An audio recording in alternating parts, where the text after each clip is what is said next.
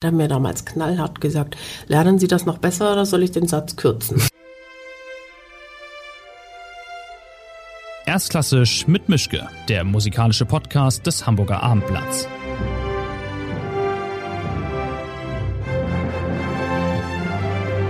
Schönen guten Tag zu einer neuen Folge. Ich bin diesmal nicht in meinem Arbeitszimmer, man hört es an der Akustik, sondern hier in der Redaktion. Ich habe einen sehr interessanten, sehr speziellen Gast. Wenn Sie im Leben schon mal eine Bratsche gehört haben, dann haben Sie garantiert auch den Namen gehört von meinem heutigen Gast, denn sie ist sowas wie das Ebenbild von all dem, was man mit Bratsche verbindet, seit Jahren, Jahrzehnten geradezu. Es ist Tabea Zimmermann. Sie hat mit drei angefangen mit der Bratsche, soweit ich weiß, sind im Schwarzwald geboren, in einem kleinen Örtchen. Die Familieninstrumente Geige, Klavier und Cello waren alle schon vergeben, von daher mussten sie jetzt an die Bratsche ran. Mit fünf dann ans Klavier, mit elf das erste Konzert in der Berliner Philharmonie. Dann kam die große, lange erfolgreiche, sensationelle Karriere. 87 sind sie mit 21 Jahren die jüngste Professorin damals in Saarbrücken geworden und haben einen Tag nach der eigenen Prüfung in Freiburg dann schon wieder selber Leute geprüft, wenn das stimmt. Karriere ging weiter von da aus steil. Seit dem letzten Jahr sind Sie Stiftungsratspräsidentin der Hindemith Stiftung. Über Hindemith werden wir auch noch reden.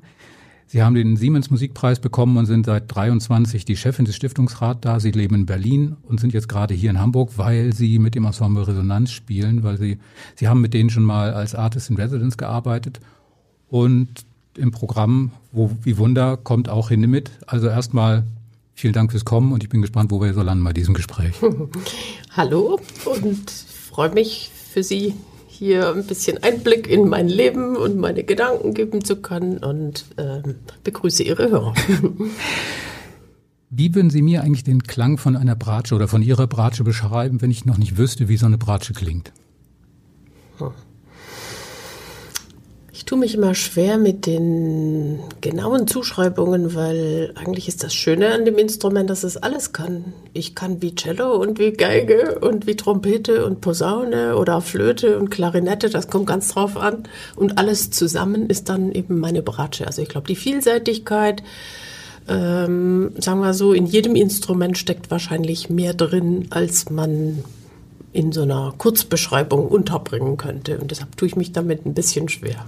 Ich nehme immer die Kurzbeschreibung, das ist sowas wie die Hummel unter den Streichinstrumenten. Das freundliche, etwas zurückhaltende Wesen, was aber viele innere Werte hat. Mhm. Also wenn, Sie, wenn ich die Kurzbeschreibung liefern soll, dann ist die Bratsche melancholisch, sie ist unglaublich warmherzig, sie hat die schönste Stimmlage, ist der menschlichen Stimme verbunden und so weiter. Alle diese, sie hält alles zusammen von den Mittelstimmen aus, ausgleichend.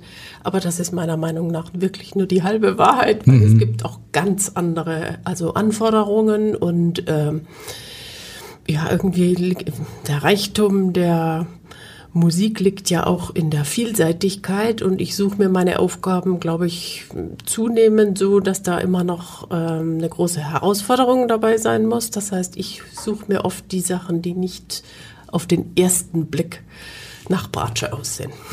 Ich habe mal vor längerer Zeit hier Ihren Kollegen Nils Mönkemeyer gehabt. Der hat gesagt über die Bratsche, über den Ton.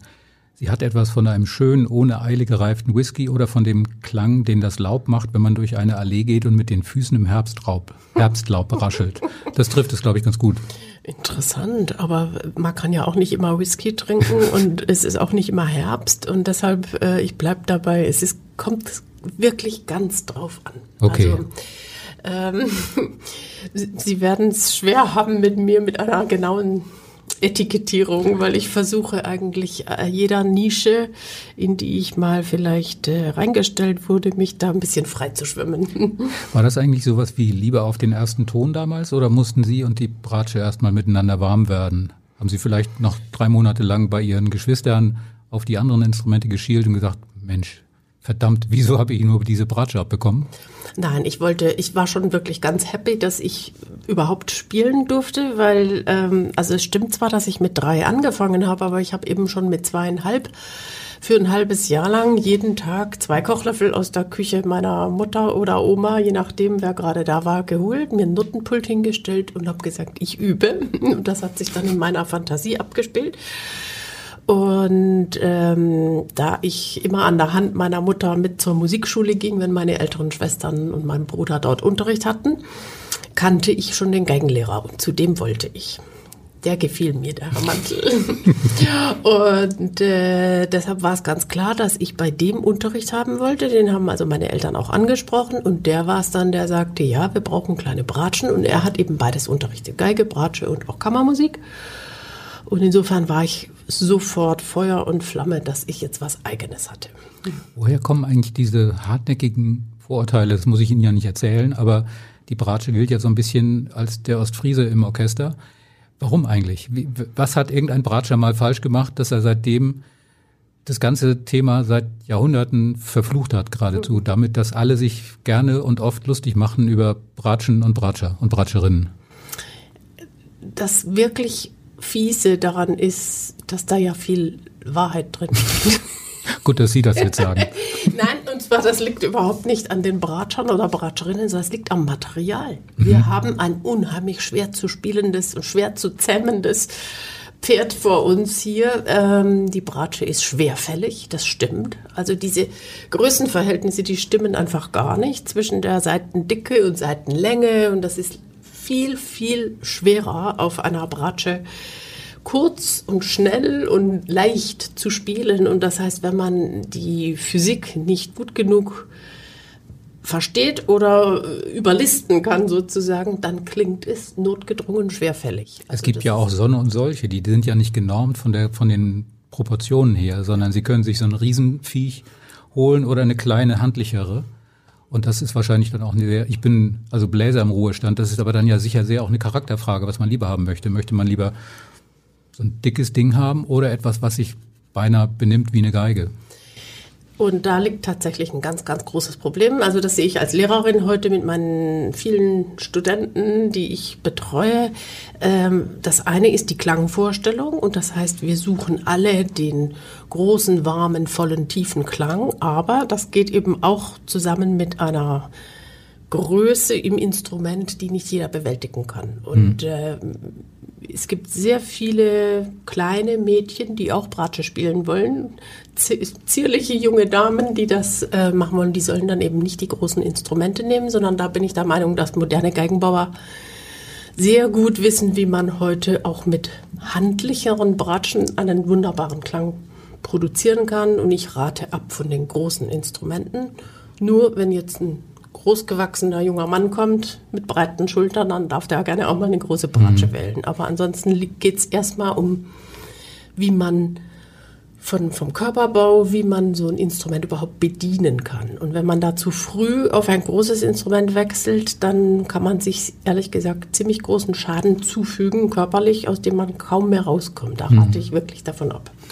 Sind Sie eigentlich ja, das Wort kann man wohl nehmen. Sind Sie womöglich neidisch auf die Geigenkolleginnen und Kollegen, die so wahnsinnig viele prominente Konzerte zur Verfügung haben? Die können sich aussuchen, spiele ich den Brahms, spiele ich Tchaikovsky, Sibelius, Beethoven, Mendelssohn, Weiß, der Henker, alles mögliche. Es gibt da wahnsinnig viele beliebte, bekannte, tolle Stücke und also bei der Bratsche ist es eher überschaubar, was es da so gibt. Oder hat sich das gegeben, dieser Schmerz? Hat sich gegeben. Ich, ich habe mir andere Betätigungsfelder gesucht, aber ähm, ganz klar ähm, bin ich neidisch. Das gebe ich ganz unumwunden zu auf das Repertoire. Es gibt Meisterwerke, nehmen wir mal einfach nur Mozarts fünf Violinkonzerte, nehmen wir die ganzen Sonaten, Beethoven Violinsonaten, einfach von der Qualität der Komposition haben wir nichts entsprechendes. Mhm. Darauf bin ich neidisch. Aber das ist, ähm, ich kann mich ja trotzdem mit den Partituren beschäftigen. Ich setze mich dann zu Hause ans Klavier, spiele langsam die, den Klavierpart, pfeife die Violinstimme und bin fröhlich. muss es bei Ihnen in Ihrer Abteilung, muss es da auch gerne eine italienische Antiquität sein, was das Instrument angeht, wie bei den Geigen? Oder ist das da nicht so ausgeprägt? Kann man auch ohne Stradivari glücklich und berühmt und weltbekannt werden? Äh, ich sag's mal ganz platt. Ähm, ich möchte gar keine Stradivari haben. Sie mhm. können mir eine vor die Haustür legen, ich werde sie nicht nehmen. Mhm. Ich bin nämlich da, weil ich glaube, dass die modernen Bratschen den Aufgaben, die wir heute zu bewältigen haben, viel besser geeignet sind.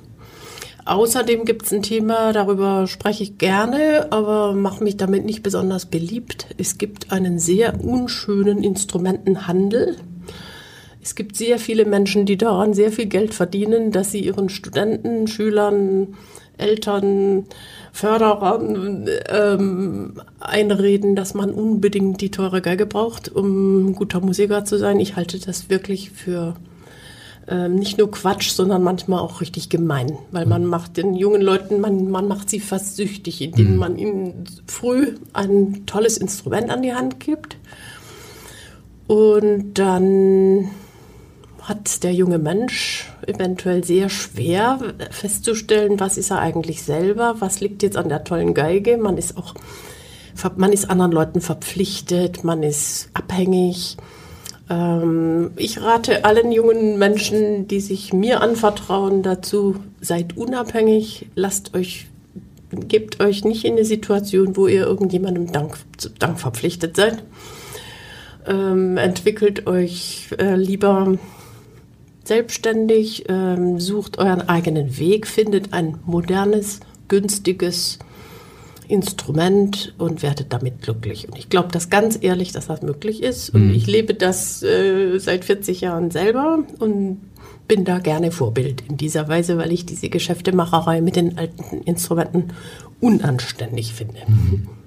Ich habe mal mit ihrer Geigenkollegin Julia Fischer gesprochen, die sich gerne, nachdem sie durch ist mit ihrem Solokonzert, in die ersten oder in die zweiten Geigen setzt und dann in der zweiten Konzerthälfte da mitspielt, weil sonst kommt sie nicht dazu und es ist vielleicht auch ganz schön zum Runterkommen oder um diesen anderen Eindruck noch zu haben. Das juckt sie so gar nicht, dass sie sich dann nochmal damit reinsetzen? Habe ich schon oft gemacht, habe mhm. ich vor allem früher gemacht, als ich mit meinem ersten Mann David Chalon sehr viel unterwegs war, Dirigent. Ähm, wir haben ja ganz, ganz viele Konzerte zusammen gespielt. Da habe ich dann im ersten Teil Bratschenkonzert gespielt und habe dann oft im zweiten Teil in der Symphonie noch mitgespielt, wobei ich dann, wenn das eben zum Beispiel auf Tournee war, er war damals Chef von Jerusalem Symphonie oder auch mit äh, Luxemburg Philharmonic im Sommerkurs, da habe ich dann gelegentlich mal mitgespielt. Nicht mhm. zu regelmäßig, aber immer wieder mal. Ich hatte mir hier so als kleines Stichwort Geduld rausgesucht, als vagen roten Leitfaden. Wie geduldig sind Sie dann eigentlich bei, bei Proben zum Beispiel? Es gibt ja Leute, die schießen sich sofort in die Decke und andere sind dann herzensgut und sehr verständig und arbeiten miteinander und reden noch mal eine Runde mehr und so. Wo sind Sie da so auf dieser Skala von? Ich würde mich als extrem geduldig beschreiben, mhm. sowohl beim Unterrichten als auch bei, den, bei der Probenarbeit weil ich glaube, es hat, äh, also Ungeduld führt ja zu gar keinem guten Ergebnis. Also ich bin weit davon entfernt, irgendjemanden unter Druck setzen zu wollen beim Proben. Ich bin vielleicht mit mir selber manchmal nicht geduldig oder um schnell zu einer Idee zu kommen, aber beim Erarbeiten, wenn es darum geht, etwas bei der Probe sorgsam zusammenzubauen, da zwinge ich alle anderen zur Langsamkeit. Also da wundern Sie sich vielleicht, aber da haben eher die anderen weniger Geduld, weil ich nämlich der Meinung bin, was wir beim ersten Durchgang quasi mit dem Mikroskop, wenn wir mit ganz langsam spielen, aber schon den musikalischen Fluss mitdenken, Stimmführung beachten, eigentlich wirklich mikroskopisch die Musik betrachten, dann können wir uns nachher ganz viele Proben sparen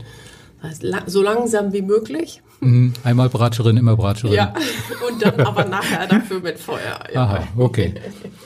Sie haben, soweit ich weiß, das absolute Gehör. Ist das eigentlich ein Fluch oder ein Segen für Sie? Da sind beides. ja beides. Ich, ich stelle es mir fürchterlich vor, aber. Nee, es ist wunderbar. Ja? Also es, es ist für mich viel mehr ein Segen als ein Fluch. Und zwar äh, habe ich dank des absoluten Gehörs ähm, die neue Musikschiene zum Beispiel entdeckt. Das ist ohne absolutes Gehör viel, viel schwerer. Manches wüsste ich gar nicht, wie, man, wie, ich, wie ich das machen soll, wenn ich das nicht hätte.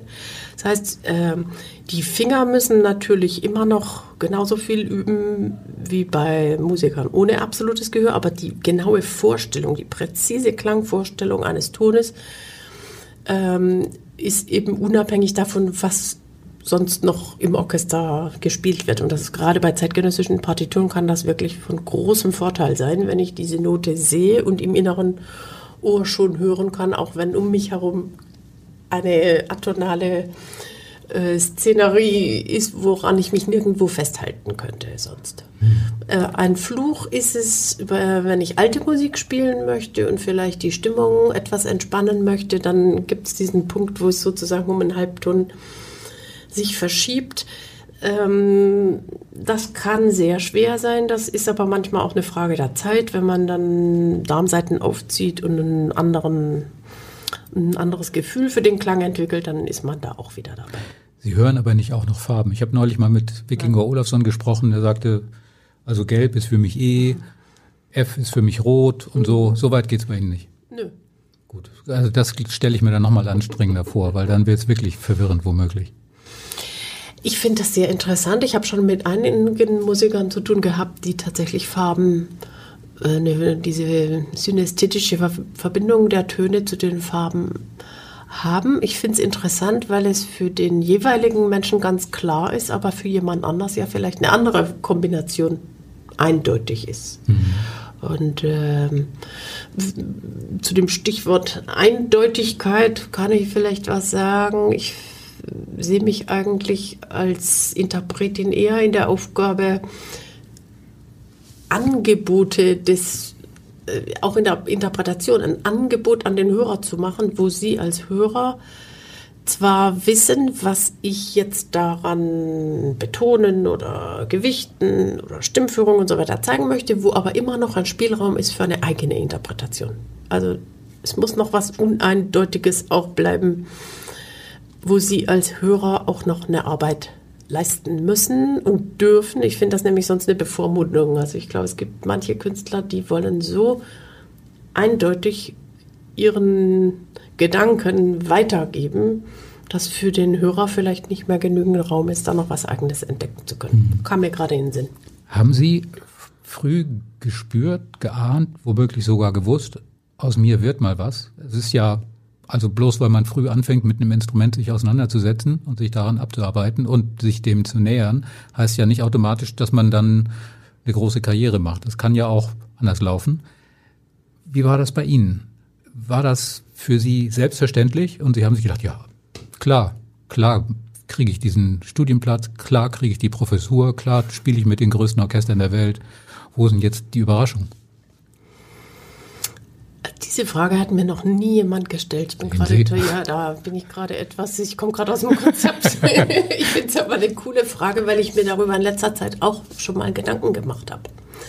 Ähm, und zwar erstmals eigentlich in letzter Zeit. Ich kann Ihnen auch sagen, wann das hat mit diesem Preis zu tun, den Sie vorhin erwähnt haben. Übrigens legt die Stiftung großen Wert darauf, dass wir immer Ernst von Siemens Musikstiftung sagen, um weil es gibt Natürlich. auch eine Siemens Stiftung und das ist was anderes. Okay. Also die Ernst von Siemens Musikstiftung hat mir ja diesen äh, wunderbaren Preis gegeben und seither ist mein Leben geht es ein bisschen anders weiter als bis bis zu diesem Preis ging. Und seither mache ich mir ein paar mehr Gedanken, wie es da eigentlich dazu kam und wann diese Weggabelungen äh, so oder so gingen. Und dieses Gefühl, ich bin auf dem richtigen Weg, das ist, das ist tatsächlich was, das kann man nicht erklären.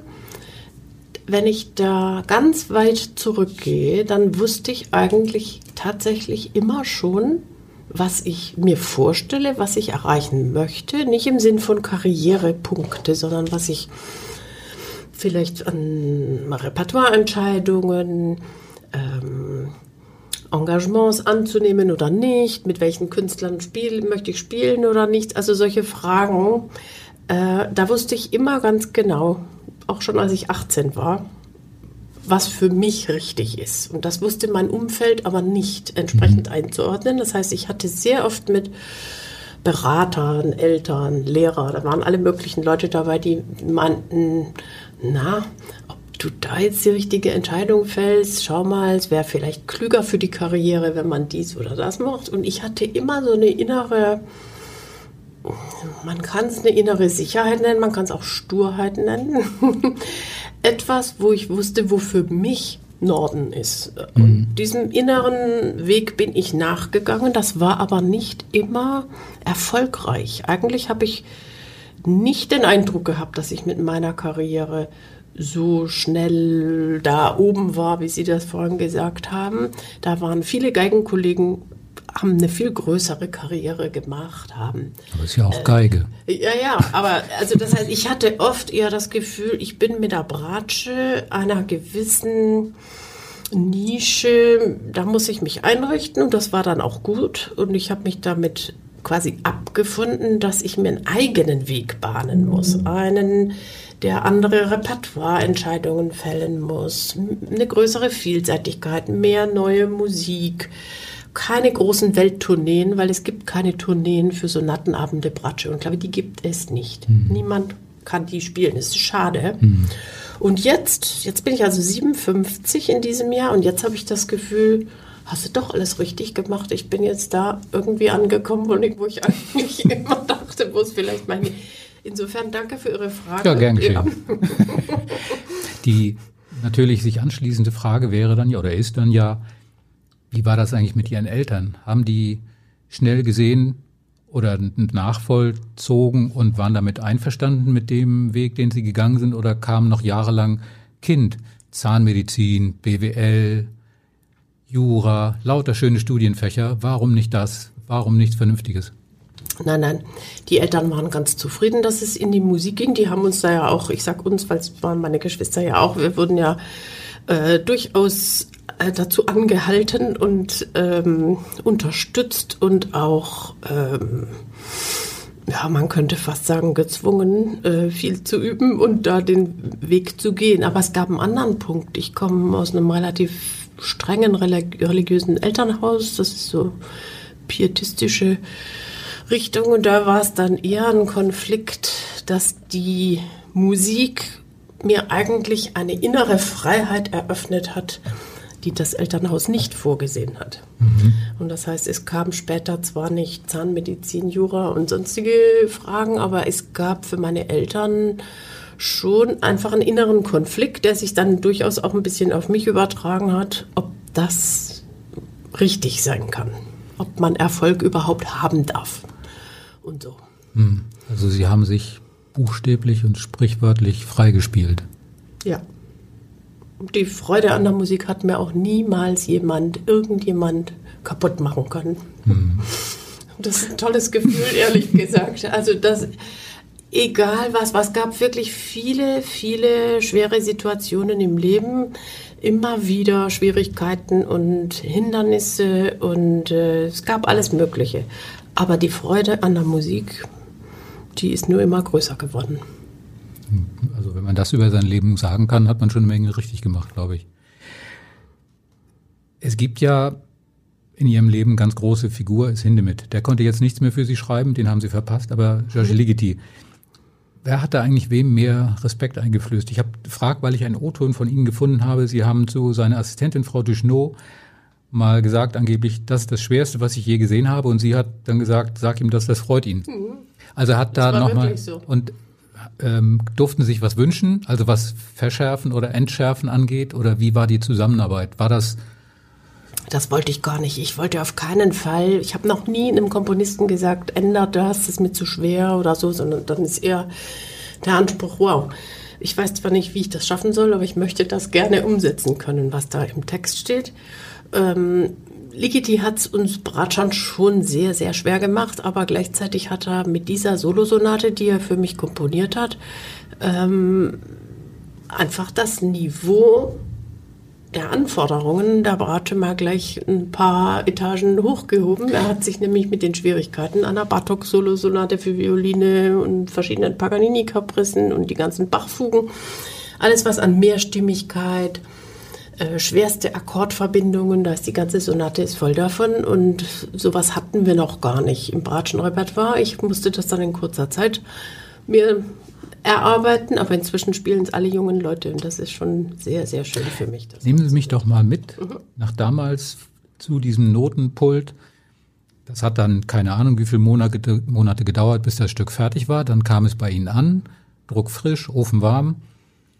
Sie stellen es aufs Notenpult, schlagen es auf und sagen, um Himmels Willen und schlagen es schnell wieder zu? Oder ist da ein sportlicher Ehrgeiz, der in einem rauskommt? Oder wie war das denn damals? Weil man kann ja nicht sagen, ach nee, nee, ach ich weiß nicht, nee, schicke ich wieder zurück, war nicht so gemeint, sondern Sie müssen dann ja ran.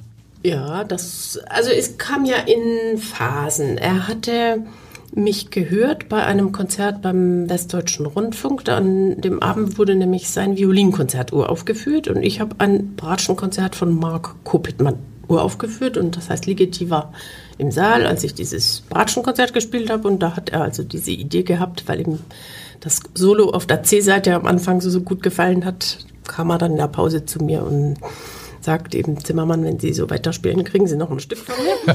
und ähm, dann hat er mit diesem Gedanken im Kopf, hat er schon mal für zwei verschiedene kleinere Anlässe einzelne Sätze geschrieben. Die hat er mir dann schon mal geschickt. Die haben zwei Kollegen uraufgeführt.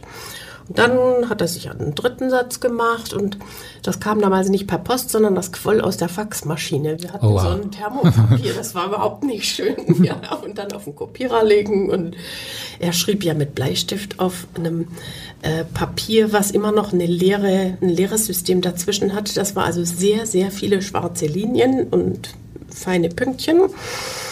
Ähm, ja, ich glaube, ich bin ganz gut da drin, dass ich eine Aufgabe, die so einen, also das hatte eine vorgegebene Zeit, weil die Uraufführung stand fest, da musste ich durch. Da gab es auch keine, da gab es keinen kein Ausweg. Das habe ich gelöst. Ich habe das bis zur Uraufführung gebracht. Ich habe das Problem sozusagen beim ersten Mal bewältigt. Aber danach wurde es nicht leichter, weil dann kam erst das langsam innerlich dem Stück entgegenwachsen sozusagen. Also für mich ist das nach zwei, drei Jahren schwerer geworden, als ich die Sonate öfter gespielt habe und verschiedene der Sätze mit ihren ganz eigenen Schwierigkeiten dann immer wieder neu lösen musste. Und dann habe ich auch mal Pause gemacht, dann also das, ich habe mit dem Stück sehr viele verschiedene Phasen durch. Jetzt in diesem Jahr zum Beispiel, wegen Ligedis 100. Geburtstag, habe ich es ein paar Mal gespielt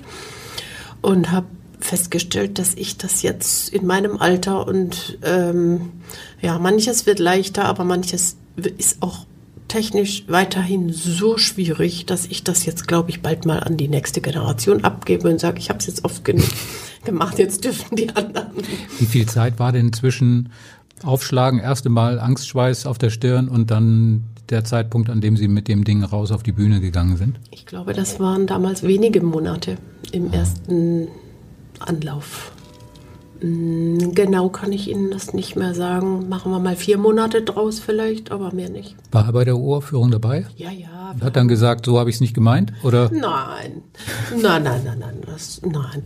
Er war, er mochte mich und das war für mich wichtig, dass ich das spüre, weil gleichzeitig seine Anforderungen oder seine Ansprüche an das, was er da geschrieben hat, auch sehr klar formuliert äh, waren und ähm, ich musste wirklich erst reinwachsen. Ich war damals eine sehr junge Frau, die noch ganz viele Klänge nicht produziert hatte bis dahin. Das heißt, es war nicht in meinem Repertoire, sondern ich musste das erlernen. Also auch die Akzente, die Kraft, da ist eine Kraft in dieser Musik, die, die habe ich mir erst über Jahre erarbeiten müssen. Das war in den ersten Sessions, die wir zusammen gemacht haben, ganz bestimmt nicht so, wie er sich das vorgestellt hat. Mhm. Und ähm, da hat er nie nachgelassen. Er hat dann aber auch beim dritten Satz zum Beispiel, das ist einer mit den vielen Akkorden, da hat er mir damals knallhart gesagt, lernen Sie das noch besser oder soll ich den Satz kürzen? ähm, Haben Sie gesagt, kürzen Sie schön? Nein, habe ich nicht gesagt. Der ist bis heute einfach furchtbar, furchtbar schwer, weil es auch was es hat was Repetitives, dieses immer wieder diese Akkorde mit den sehr dissonanten Klängen, also da eine Gesanglichkeit reinzubringen und mit dem Material irgendwie fertig zu werden, das bleibt auch nach vielen Jahren eine sehr, sehr große Herausforderung. Mhm. Mal ein kleiner Schnitt. Wir haben als Journalisten einen relativ doofen Spruch. Wir sagen, also ich sage es zumindest gerne mal, das bisschen, was ich lese, schreibe ich mir selbst. Wie ist denn das bei mhm. Ihnen, was das Musikhören angeht? Hören Sie Privatmusik oder sagen Sie sich, was auf der Bühne passiert, reicht mir und ich will auch gar nicht, also es ist so ein bisschen wie mit dem Koch, der in der Küche bei sich zu Hause verhungert, weil er gar nicht weiß, wo die Töpfe sind oder so. Wie, wie halten Sie das mit Musik hören? Also ich höre professionell sehr viel Musik. Erstens liebe ich Musik und gehe gern ins Konzert. Ich werde immer wieder ganz verwundert von Leuten angesprochen, die sagen, was machen Sie denn hier? Ich sage, ja, ich mag Musik, kann nichts dafür. Verrückte Idee. Ja. Also ich höre sehr viel dadurch, dass ich unterrichte. Ich höre ja, ich meine, ich bin an 100 Tagen mit meinen Studenten beschäftigt und das sind dann locker mal sieben Stunden am Stück jedes Mal. Da höre ich die ganze Zeit Musik. Wenn aber das ist ja dienstlich. Ich meine jetzt so. Ja, aber wenn ich nach Hause privat. gehe, möchte ich ehrlich gesagt nichts hören. Ja. Das heißt, in meinem Kopf geht durchaus viel weiter oder ich setze mich wirklich gerne ans Klavier. Das mache ich. Aber das mache ich viel lieber. Das heißt, aktiv musizieren ist für mich immer schöner als passiv Musik aus der Dose hören. Also mhm. ich höre dann lieber Radio, auch Textsendungen und werde mit Themen konfrontiert, die ich mir jetzt vielleicht nicht selber ausgesucht hätte. Ähm, und manchmal bin ich einfach froh, wenn es still ist. Ich mhm. habe jetzt auch in den letzten Monaten vielleicht auch, weil ich die Weltlage so schwierig finde, ich mache keinen Fernseher mehr an. Schon seit, ich glaube, vier Monate oder so habe ich keine Bilder gesehen. Und das tut mir gut. Ich lese, ich halte mich auf dem Laufenden, aber ich höre nicht so viel und ähm, ähm, brauche keine Bilder. Ist mir alles zu aufregend. Mhm. Das ist eine geradezu ideale Einflugschneise. Ich habe hier einen kleinen, kleinen Fragenblock nach dem Motto, die Tonleiter hat zwölf Töne und wir stellen zwölf Fragen. Äh, ich stelle Ihnen die mal und eine schöne, knackige, kurze Antwort wäre toll. Vielleicht auch nur A oder B oder, also Sie haben immer die Auswahl bei dem, was ich jetzt frage. Okay. Piano oder Forte? Mezzoforte. Typisch Bratsche. naja, also beides kann ich nicht sagen, aber beides ist langweilig. Äh, eben, also die, die Abwechslung macht es doch, oder? Hm, okay, ja gut, überredet. Ja, also auch Mezzoforte war eine blöde Antwort. Nee, ja. die war okay. Apple oder Samsung? Ich persönlich bin bei Apple, aber das äh, muss ich hier Werbung machen? Nein, müssen Sie nicht. Dann die nächste Frage. Das Lieblingsinstrument, aber das eigene gilt nicht. Klavier. Sicher? Ja. Warum? Weil ich mir da alles erschließen kann und mhm. weil ich den Überblick bekomme. In einem, also auf dem Klavier kann man jede Partitur irgendwie sich. Ich liebe das Klavier. Und viele Komponisten waren Pianisten. Wird einen Grund haben. Mhm. Welcher Komponist ist massiv überschätzt? Abgesehen von Hindemith. Tchaikovsky. Was haben Sie mit Ihrer ersten Gage gemacht? Äh, ich habe mir im Alter von elf Jahren, glaube ich, oder zwölf Jahren meine erste Bratsche selber gekauft. Hui, für, für wie viel? Für 3000 Mark. Aber das war nicht eine Gage, das waren viele Gagen damals. Okay. haben Sie die noch? Ja, die habe ich noch. Ist aber nicht gut. Hm, naja, gut. erste Gage, erste, ja. erste Bratsche, das ist schon okay. Nutella mit oder ohne Butter? Mit. Mit welchem Komponisten würden Sie gerne über dessen Musik reden? Oder Komponistin und deren? Das ist Innominum. Hm. Kurze, knackige Antwort, haben Sie gesagt. Ja, schwierig. Beethoven. Nicht die schlechteste Wahl. Bier oder Champagner? Champagner. Wann haben Sie das letzte Mal ein Konzert gebuht? Mache ich nicht. Warum nicht? Nee, weil das, das mache ich nicht, weil dann bin ich dann doch zu sehr äh, öffentliche Person. Wenn es mir nicht gefällt, bin ich still. Hm. Aber ich klatsche dann auch nicht laut. Welche Superkraft hätten Sie am liebsten?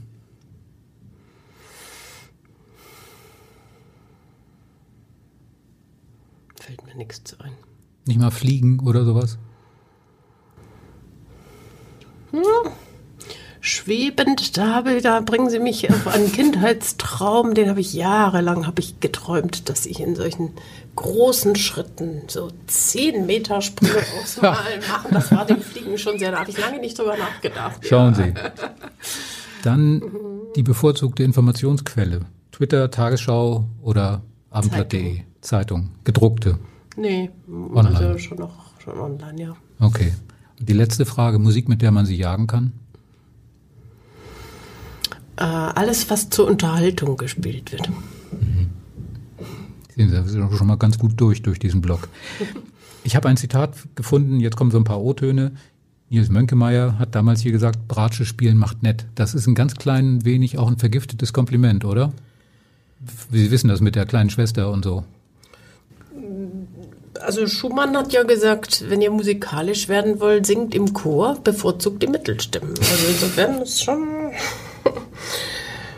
Ich glaube, dass das ausgleichende Naturell äh, vielleicht auch die Bratsche gesucht hat. Das ist, wer da was bedenkt, weiß ich nicht. Okay. Bratscher sind wirklich sehr, sehr nette Menschen. Wir haben ganz, ganz schöne kollegiale. Ähm, da da gibt es einen schönen Austausch untereinander. Er hat mir auch seinen Lieblingsbratschenwitz Witz erzählt, nämlich was ist der Unterschied zwischen einem Bratscher und einer Waschmaschine?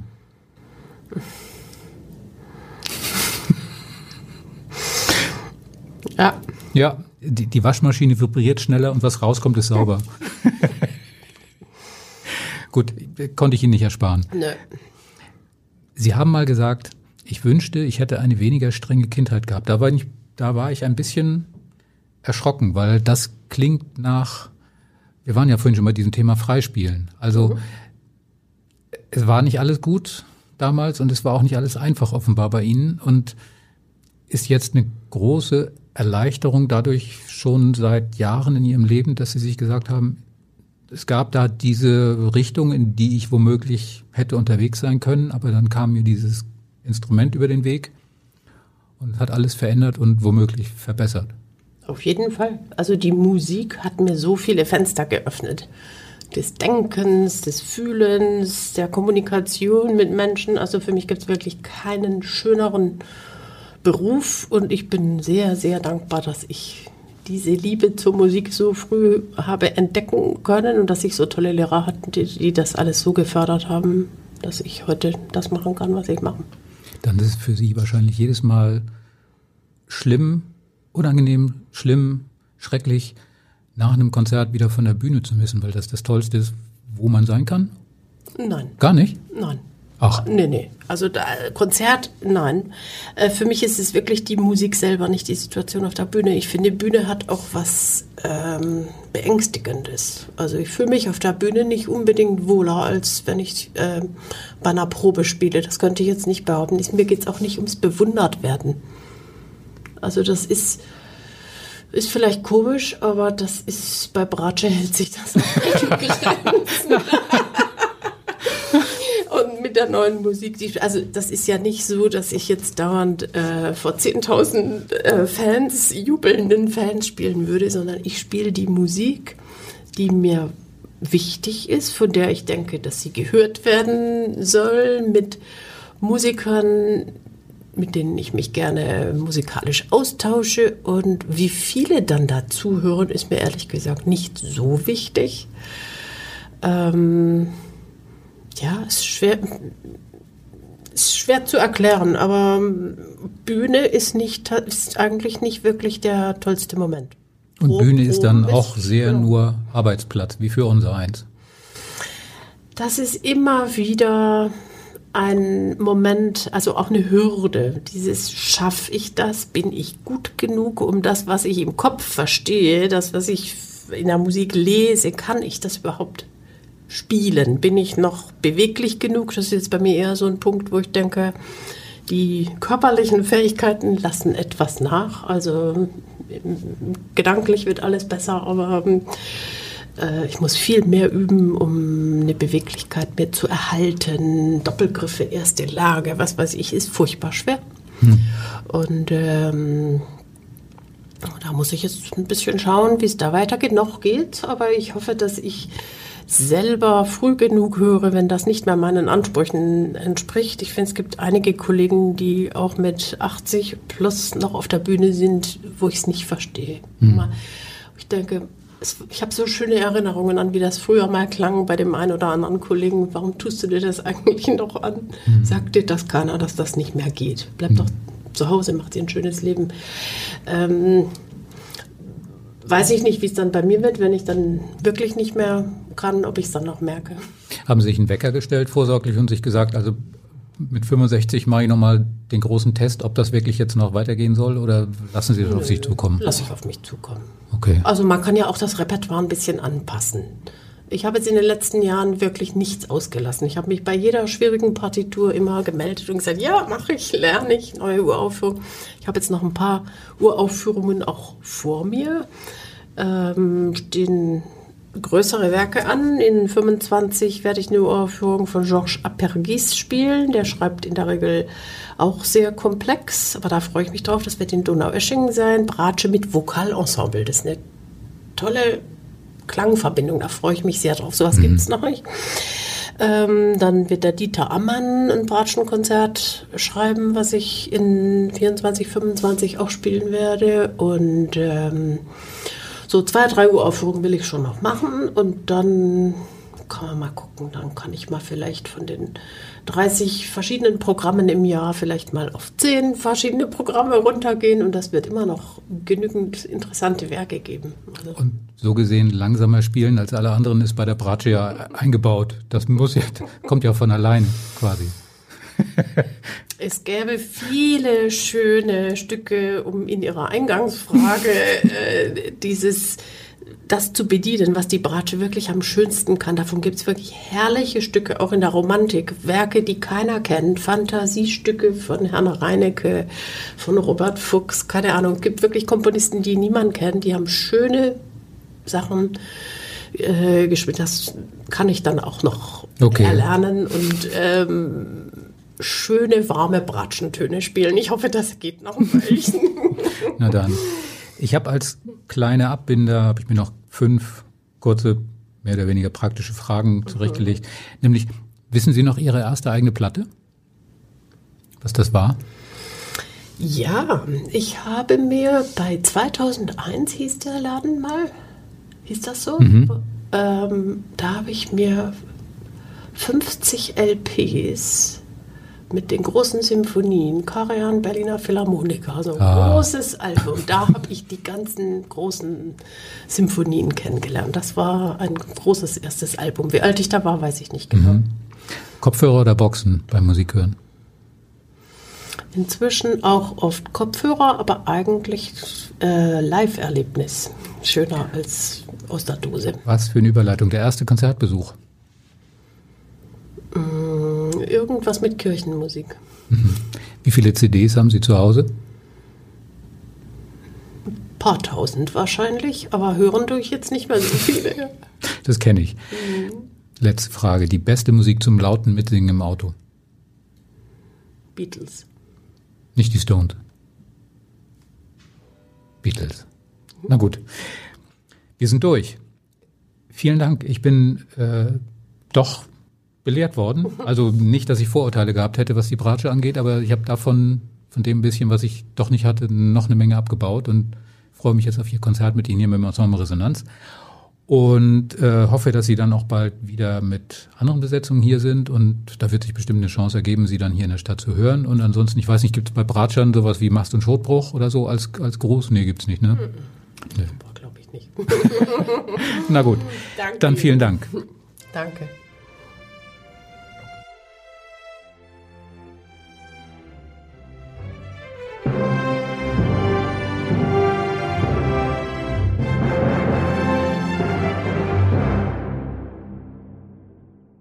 Weitere Podcasts vom Hamburger Abendblatt finden Sie auf abendblatt.de slash podcast.